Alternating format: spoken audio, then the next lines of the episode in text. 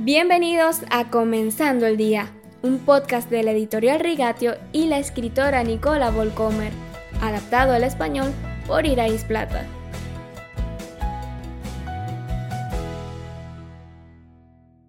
Buenos días. Hoy, Jessica, hija de Nicola Volcomer, nos acompaña en Comenzando el Día. En la versión en español, la voz de Jessica pertenece a Marillán Seguías. Buenos días, les habla Jessica y hoy continuamos revisando la historia de la tribu de Judá, la historia que nos lleva al nacimiento de Jesús. El viernes Nicola hablaba del hijo de Jacob, cuyo nombre es Judá y significa alabanza. Pero su vida no hacía honor a ese nombre, ¿verdad, Nicola? Podríamos decir eso.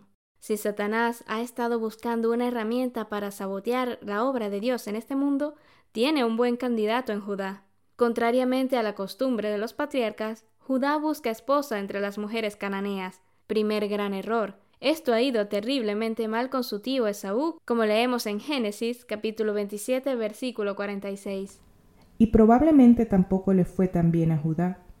Con la esposa cananea engendró tres hijos. El primero se llamaba Er, y era tan malo que fue sacado de la vida prematuramente por Dios mismo. Leemos esto en Génesis 38.7.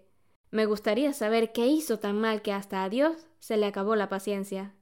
El segundo hermano, Onán, que se suponía debía casarse con la joven viuda Tamar, como era costumbre en ese momento, para engendrar un heredero para el hermano fallecido. Onán se niega a cumplir con su deber. Onán, como su hermano, es alcanzado por el juicio de Dios. En Génesis 38:10 leemos, Esta conducta ofendió mucho al Señor, así que también le quitó la vida. Uno no puede dejar de sentir que alguna maldición está sobre esta tribu de Judá. Un patriarca, padre de tres hijos, es amenazado con morir fuera del linaje. Una racha de mala suerte sin precedentes sigue a esta familia. Dos de los hijos de Judá fueron tan malos que Dios los aniquila.